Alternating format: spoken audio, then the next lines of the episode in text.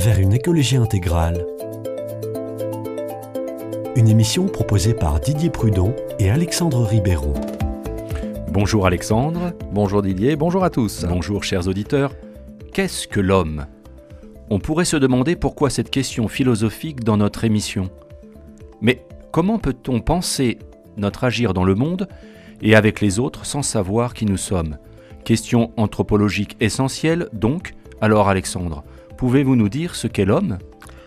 Alors je vais commencer par euh, rappeler une phrase qui est importante et qui se trouve dans, dans l'Audate aussi, au paragraphe 118. Euh, et le pape François nous dit il n'y a pas d'écologie sans anthropologie adéquate. Il y a comme ça énormément de, de, phrases ou, de groupes de phrases qui, qui sont un petit peu noyés dans, dans, le texte, mais qui sont à mon avis des... Fondamentales. Oui, des véritables clés de compréhension de cette, euh, de cette encyclique. Alors, l'anthropologie, c'est le discours sur l'homme, c'est-à-dire la question, c'est tout bête, hein, euh, c'est la définition, hein, comme on disait, qu'est-ce qu'un homme? Euh, même euh, existe l'homme au-delà de ses limites spatiales et temporelles ou euh, culturelles Est-ce qu'il est, est, qu'il est unique ou pas? Ce qui nous intéresse ici, c'est l'humanité tout entière.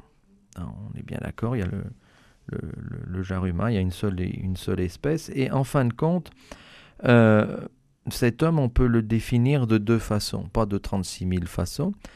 Euh, soit uniquement de manière scientifique, soit de manière philosophique. Alors après, au niveau philosophique, on verra qu'il peut y avoir plusieurs façons de, de, définir, euh, de définir l'homme. Mais la question qu'on peut se, poser, euh, c'est de savoir si l'homme est radicalement ou non différent des animaux. Alors, il est vrai que dans le discours scientifique, euh, on est plutôt sur euh, une atténuation des distinctions entre euh, l'homme et l'animal. Et nous, ce qui va nous intéresser, c'est d'essayer de chercher la spécificité de l'être humain. Alors, j'ai une question, Alexandre. La Fontaine et Ésope ont beaucoup utilisé les animaux pour décrire les comportements humains.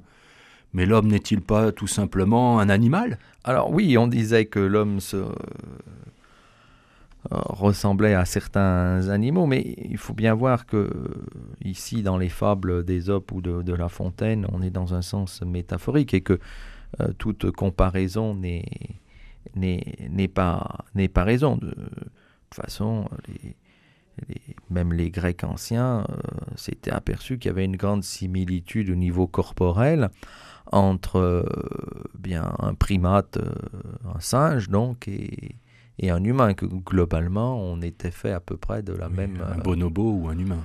Voilà, qu'on est fait de la même, de la même façon.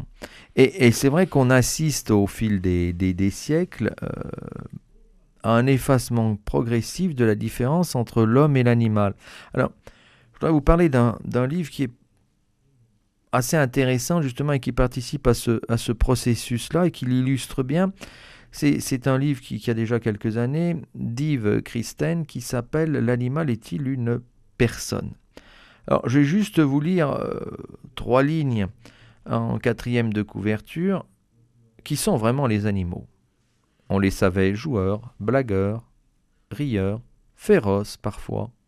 On les découvre tricheurs, menteurs, trompeurs, mais aussi aimant, mélancolique ou encore émotif, stratège, sensible aux interactions d'autrui, capable de respecter une morale ou d'élaborer une culture.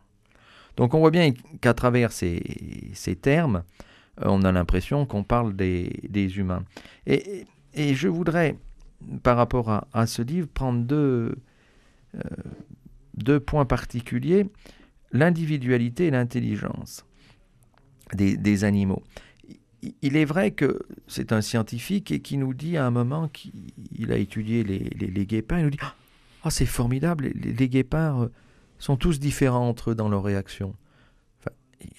Tout le monde l'a déjà observé, il suffit d'avoir des poules chez soi pour voir que toutes les poules euh, ne réagissent pas de la même façon, ou si vous avez des chats, C'est pareil. Ou des chiens, ou des ânes, comme moi. Après, faut-il. Ah, ou oui, des ânes en plus, oui, oui. Après, faut-il attendre le 21e siècle pour découvrir que les animaux sont intelligents? Euh, Alors, on vous parlait de La Fontaine tous les deux. Alors, je vais rien dévoiler du tout, mais j'invite les auditeurs à lire Les deux rats, Le renard et l'off.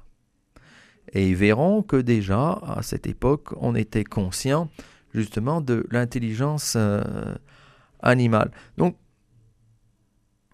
c'est certain qu'au niveau euh, scientifique, nous sommes très proches des animaux dans notre biologie.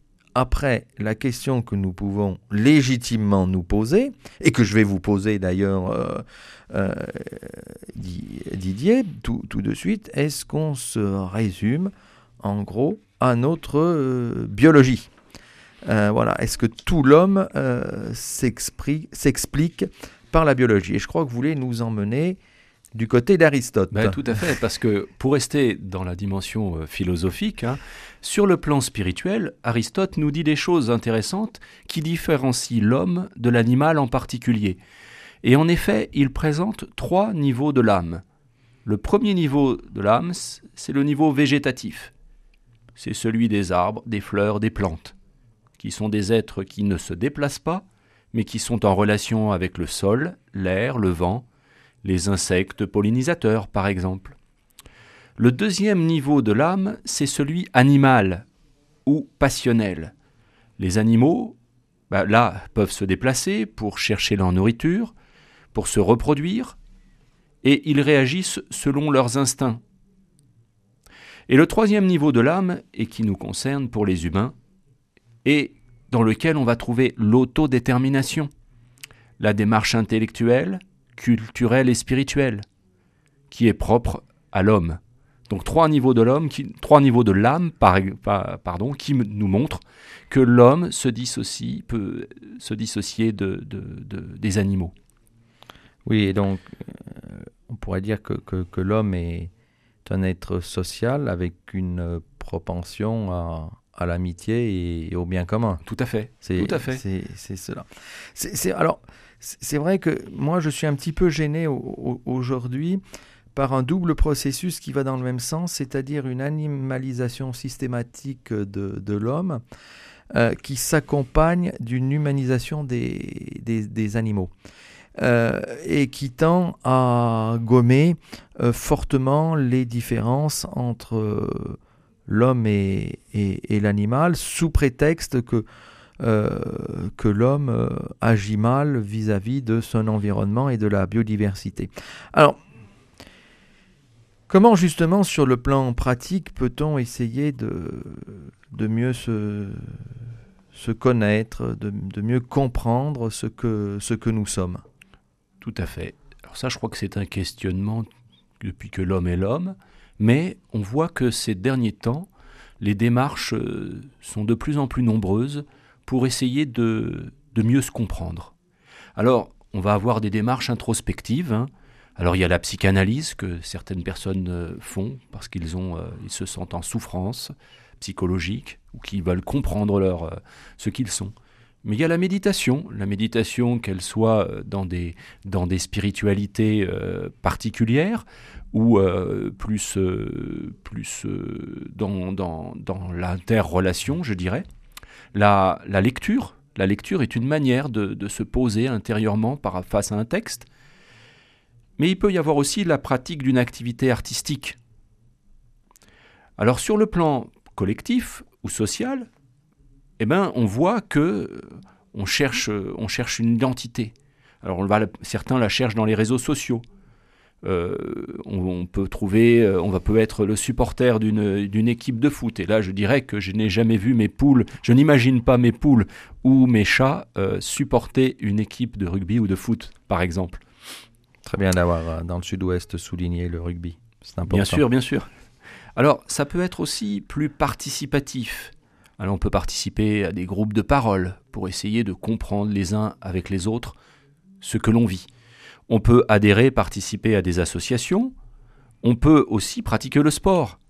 Ça permet le dépassement de soi, grâce à l'entraînement, le vivre, le vivre ensemble et euh, l'esprit d'équipe. On peut bien sûr s'engager dans l'écologie intégrale, qui est aussi une démarche qui permet de mieux se connaître et de voir comment on est en relation avec les autres et avec la, nature, avec la création qui nous entoure.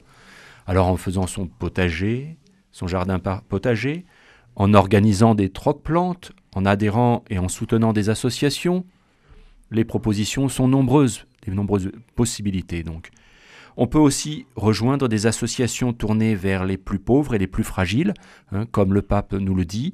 L'écologie, c'est aussi et surtout se tourner vers les, euh, les plus fragiles et les plus pauvres. Oui, vers, nos, vers, vers les, autres, les autres hommes, vers, vers, nos, vers le, prochain.